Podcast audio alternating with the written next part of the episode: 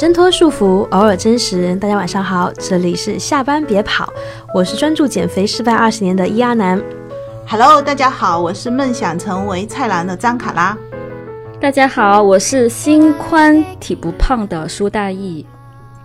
那我们三个准中年女性聚在一起想干什么呢？因为我们发现我们私底下说话还蛮有意思的，出于旺盛的表达欲也好，什么都好，我们想把我们生活中方方面面看到的事情，再关心的话题都分享给大家。第一期话题呢，我们非常有种想聊一下望夫成龙。那什么是望夫成龙呢？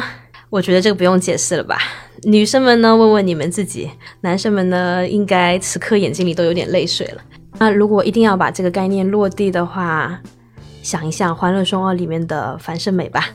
对，当时是我老公在看这部片子，然后我也会时不时的陪他看一会儿。我们当时都特别的同情王百川。其实我当时看的时候，我心里也在想，老公会不会还记得我以前也曾经这么对过他呢？其实我也并没有忘记过，我有过那么一段时间，其实是蛮樊胜美的。说真的，我觉得我至今还是有一点，我记得很多人在 diss 樊胜美，但我其实不是蛮心虚的，我是我能感受我一点都没有吗。就大家是不是都会有一点点就是望夫成龙这个阶段？啊，当然有过啦，就是刚毕业那几年，刚刚工作一两年的时候，对金钱刚刚开始有了认知，然后就出现了巨大的物质物物质欲望，就好像是一个小姑娘已经开眼了，然后那头呢那个小男孩，他还整天的高高兴兴的打着《大话西游》，然后就觉得理所当然啊，你是男孩子，所以你应该更努力、啊，我们可以一起过更好的生活，所以嗯那个时候我每天。就不断的有各种经历去不断的鞭策他，然后其实现在想起来还蛮好笑的。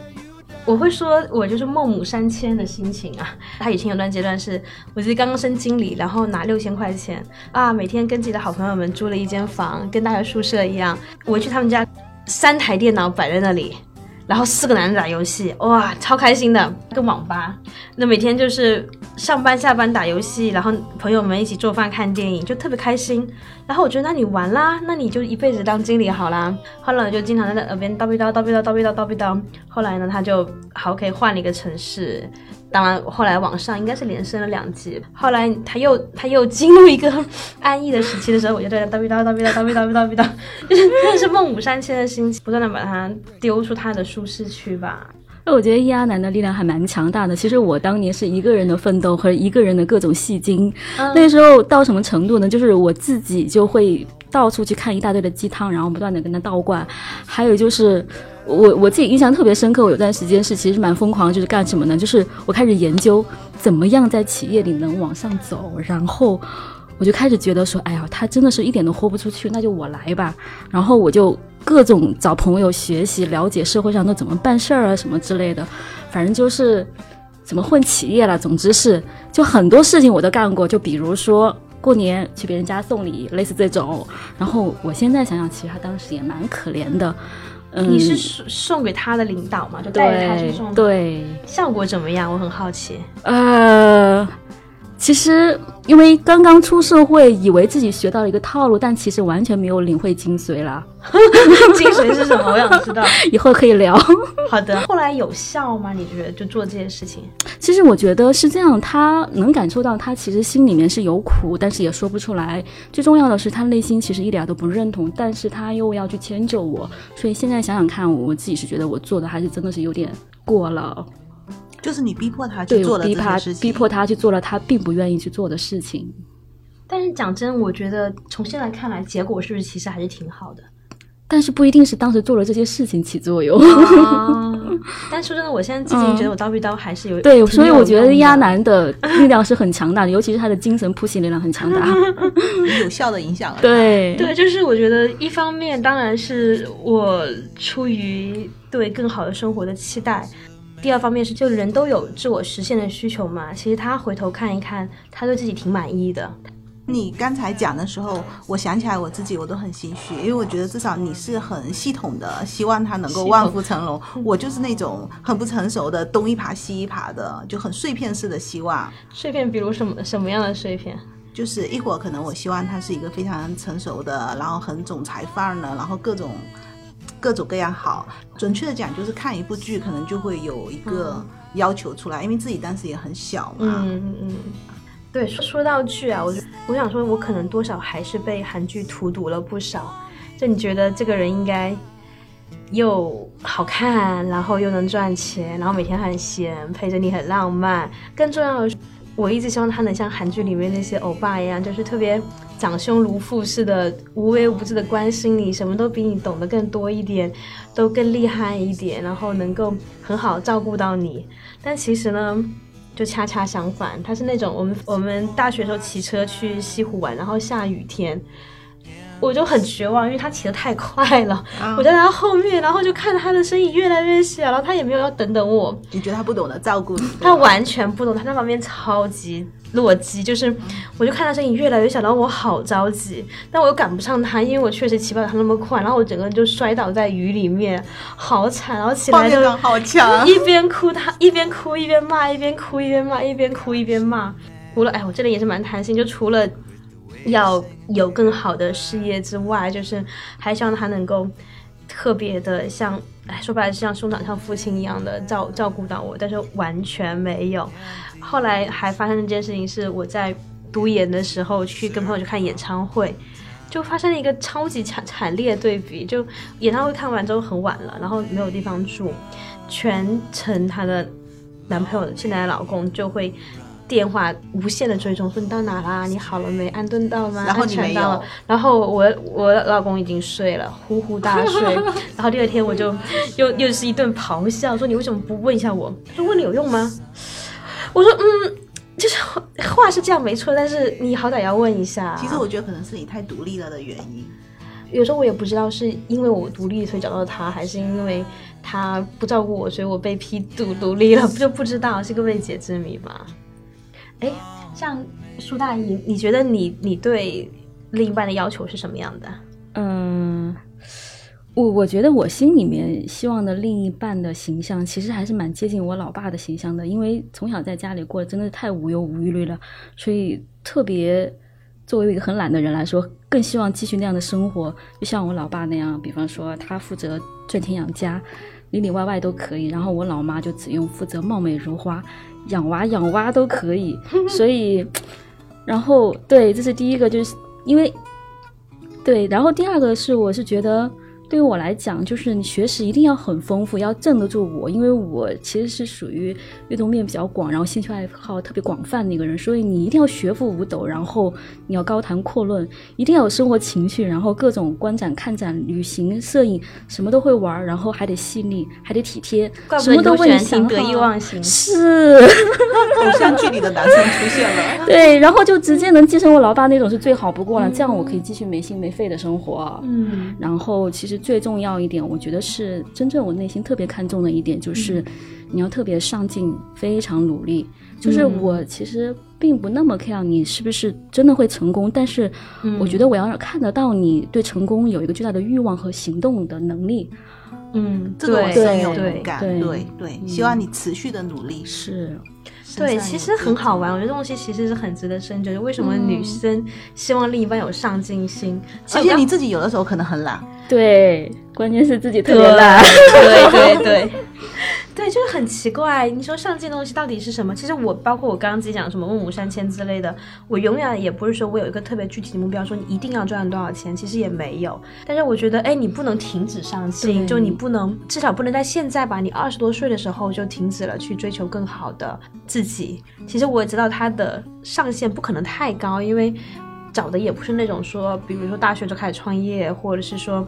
超级学霸，你知道他一定会有巨大的成就？没有，其实从来也没有希望过有巨大成就。但是就觉得你不能够这么早的停止，你就不能见他懒散。比如说看他打游戏，你就会火很大，开始发作。哎，我觉得聊着聊着，其实我觉得是不是一种，他是不是一种安全感，或者是一种本能？就是你出于对这个复杂世界的的安全感，你觉得应该要去。不断的上进才能够在这个世界里面立足。对，我觉得我觉得是有是这样。对你现在二十多岁的时候，这种感觉特别特别强烈。是，就你特别没有安全感，然后你希望这种安全感是由他来带给你的。其实就是每个人心里都住着一个樊胜美，你总希望一个超级英雄。驾着五彩、嗯七彩祥云过来拯救对你。对，所以我觉得真的是不知道是被琼瑶剧害的，还是被韩剧害的。我觉得都有一点。我有严重的就是每次 follow 一个剧之后，我就会有个新老公。对对对，大家都这样。嗯，哎，那后来就是大家是怎么想通的呢？就不再有这种望夫成龙的想法。有一些地方其实你也没想通啊，你想通了吗？我是被迫接受的。比如说，我一直渴望他很浪漫这件事情，嗯是因为他实在不擅长浪漫，每次做起来都很奇怪。嗯，于是我就觉得只能接受。那你怎么安慰自己呢？就你希望有个浪漫老公，但是并没有。我就觉得我已经接受了他最好的地方，那他不好的地方我要当特点，因为我实在没有办法改造他。嗯，于是我就放弃了。当特点也不错啊，对，可以当个笑点，我觉得。对，真的是笑点。因为其实，因为我觉得你大面上接受这个人之后，他有一些小的东西，你会觉得，哎，其实也蛮好笑。就当时很气，想想，比如说我当时我讲那个就是骑单车摔倒那个，真的好气哦。然后而且不是一次两次，说爬山爬着爬着看不见人影了，我手机在他那里。我现在至今我出门的话，我手机一定要放自己身上，因为我怕我死在外面，真的。我跟他出门，你知道，以前我是什么都不带的，不带包，不带钥匙，什么都不带，都放在他身上。然后我就会发现，他真的可以走很快，或者是跟着我，然后就不见了。然后我身上什么都没有，那时候不是很慌吗？非常害怕。啊啊于是我就告诉自己，以后我跟他出门，我一定要自己带手机、带包、带钥匙、带钱、带各种东西。带的够够的，对，充带的电宝。够够的。对对对，但后面想想，其实都变成笑点了。现在回想起来回想还蛮好起来就变成，笑当时很生气，然后你会上纲上线，上升到价值观的去咆哮。啊，其实我想讲我的第二段故事，就是我没有放弃耶，我进入到第二段嘞。前面刚刚讲的是第一段，对，就是我不断的鞭策你，然后我为你出谋划策，为你倾巢出动。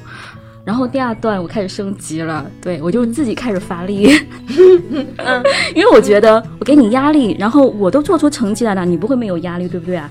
然后我就开始使出自己浑身的精力了。洪荒之力。对，然后我的第二段望夫成龙的第二阶段就变成了我先呈奉给你看，嗯，然后我当时就迅速的转入了自己拼命打怪升级职场模式，职场狂人的模式。大概那时候我自己现在回忆起来其实蛮夸张的，想不到自己会真的进入到一个很狂的一个状态，就是一天工作十五六个小时，然后周末大部分时间加班，还有经常会出差，然后海外一去可能十天左右回来。然后我就真的就是喜欢上了工作，真的爱工作，太爱工作了。但这样其实是埋下了很多的一些双方之间的一些内伤。这段时间过完之后呢，就是我们两个人开始有一种就是彼此心照不宣，就是我对你不大满意了，然后而且这个哎真的哦，他为什么会对你不满意？你做那么好，不是很好的事情吗？其实当时我自己都是有明显的感觉啊，真的是他不满意我更多一些。比方说，他会觉得花钱太厉害了，不大懂得节制啊，然后包括说你对家庭没有什么家庭的责任，没有什么概念，然后你也就是因为你太忙了，是对？常常也不顾家，好多等等之类的原因吧。然后其实我自己当时正好我自己是遭遇了类似创业失败的一个过程，所以其实在我心里我也很觉得很委屈。然后我觉得你理解我太少，你关心我太少，我的痛苦没有得到分担，其实我也是蛮痛苦的。所以那段时间我们就拒绝跟对方去交谈，大概有一周的时间，我们在同一个屋檐下，我们就过自己的。没有对话，没有沟通。其实那一周对我来说，我觉得非常非常的漫长。插个题外话，也是你们感情很好，一个星期而已嘛。对很多人来说，可能是家常便饭了。但是但是，对，但是其实觉得说，真的是想要友善的提醒一下，就是嗯轻易的不要走入冷战的模式，因为处理不好，真的会有万劫不复的很伤，冷战很伤，真的是很伤对。。哎，那说回来，你当时主要的两个人的不开心的点，是因为你太忙了，然后他觉得你又不顾家庭，然后又天天花钱，但你觉得你已经过得很不容易，他并没有理解你，是吗？这个时候综合起来，里面有很多的，不管是对自己有不满，也是对对方也不满，就逐渐就爆发出来了。那后来那个阶段怎么过去的呢？其实我觉得当时蛮幸运的是，就是我们当时就特别默契的都去找说有没有办法可以解决我们之间的问题，因为我们不想说让这个问题停留。然后我当时是有两个闺蜜的朋友，我觉得她们平常的家庭幸福指数特别高，我就想说我跟她们聊聊看吧。然后她们都给了我一个很具体的办法，然后我觉得特别受用，就是说她们都跟我说，你去找找看你们两个人之间还有没有共同的目标，如果有的话，一定要一起去完成，尽量让这个目标更大一些。然后更具体一些，更高一些，是吗？比如，那我们当时就呃一起决定呢要投资一处房产，而且当时这个目标其实对我们来说真的是要去垫垫脚，然后要够一够的目标。而且在这个过程，就是在我们做决定的那一瞬间的过程当中，我其实是有察觉到他有突破自己的安全界限，这跟他过往的性格，我觉得是非常大的一个突破。然后我觉得这是因为我给到他放胆的底气。所以那个过程，当我们把这个决策做完，然后把这个事件完成之后，我们相互在心里是有感谢到对方的，嗯，所以就帮我们过掉了，对，就是共同成长，对，共同目标一起去奋斗。所以当你们在开始奋斗过程中，其实你们的问题就不治而愈了，是吗？对，因为我这个阶段我就开始去认真的去了解他，然后去观察他。我会去看他到底是个什么样的人，他是不是我真心会喜欢的那个人。然后我抛掉了很多我自己的观点，我去看他到底是怎样。然后我会发现，哦，他的特质其实真的是我喜欢的，而且是我心里去追求的。就即便说哪怕你不加任何的改造，他也是一个比我更好的一个人，那我为啥要去挑剔他呢？对，我觉得这个点是很重要，就是说能让我想通的，很多时候是觉得，哎呀。这些事情我能做到吗？你做的已经比我好了，那我还叽歪什么？我还是看看我自己，然后闭上我的嘴。我是经常性会有这样一个想法，嗯，因为他比我年纪大一些，然后有的时候我对他有一些想法的时候，我父母亲都会很，就是在合适的就时不时的就会出来教育我一番，嗯，然后点醒我，让我觉得其实你自己这么平凡，然后他已经做得够好了。所以其实我发现有一个共同点，就是来自另外一方的角度是很重要，就大家还是需要有一个旁观者清去告诉你，去点醒你。对，就我自己的想通故事，其实说来特别特别肤浅。就是我那个演唱会事件，其实念念不忘了很多年，直到很多年以后，我都已经工作了，然后我跟我和那个女孩子的共同朋友在一起吃饭，甜品店，我现在还记得赖的主题店，我都说起这个事情，他就问我一个很简单问题，说，但是他的男。男朋友你要吗？我当时说不不不不不，那还是不要。就是你其实听过了很多道理，比如说每个人都有自己的优点和缺点，或者是说人不可能完美或者怎么着。但我其实没有这些观点，在我心中都不够落地。我听到那一刻，我带入一下那个女孩的男朋友，无意冒犯哈，但是就是觉得嗯，实在是真的不行。好像就是在从那个时候开始，突然间明白过来，就是人都是配套的，很会说话、很浪漫的人可能会比较花心。那你特别特别靠谱的男性可能会相对来说木讷一点，然后你的幸福指数就增加了，就是飙升，对，就是特别简单，然后他就想通了，就是他各方面其实在还还挺好的，当然不影响我现在还是依然会偶尔 diss 他一下，然后去推他几把，我觉得可能真的是安全感吧，因为确实这个时代变化也太快了，我爸常常好像给我讲一些什么公司高管人到中年失业。就是类似于那个我们现在刷屏的华为的高管跳楼，我经常会有这样那种对那种事情。但可怕的是，我爸在十年前跟我十几年前跟我讲过这种故事了。我从小就听这种故事长大，我觉得人生充满了各种充满了各种变数，然后你随时对你随时可能会从一个很高地方掉下来，所以保持学习吧。就回到之前最早说那个上进心，我觉得保持在进步，在学习，只有这样才能让我觉得是安全的。对他是这样的，对我自己其实也是这样的。在这方面，我会偷懒，对，觉得我是比较幼稚的、浅薄的。因为经常，比如说社会上有一些人到中年危机的一些重大的事故，我就会总是要去他那里，像是要他来安抚我这颗很没有安全感的心。于是他就要把他的一些工作或者各种的东西稍微的跟我讲汇报一下，然后让我心里安一点，然后我又可以稍微。平缓一阵子，然后过一阵子又会复发。其实我要告诉你们，当你们有小孩以后，这些情况就会全部都消失了。这只是人生的一个阶段，因为我是这样。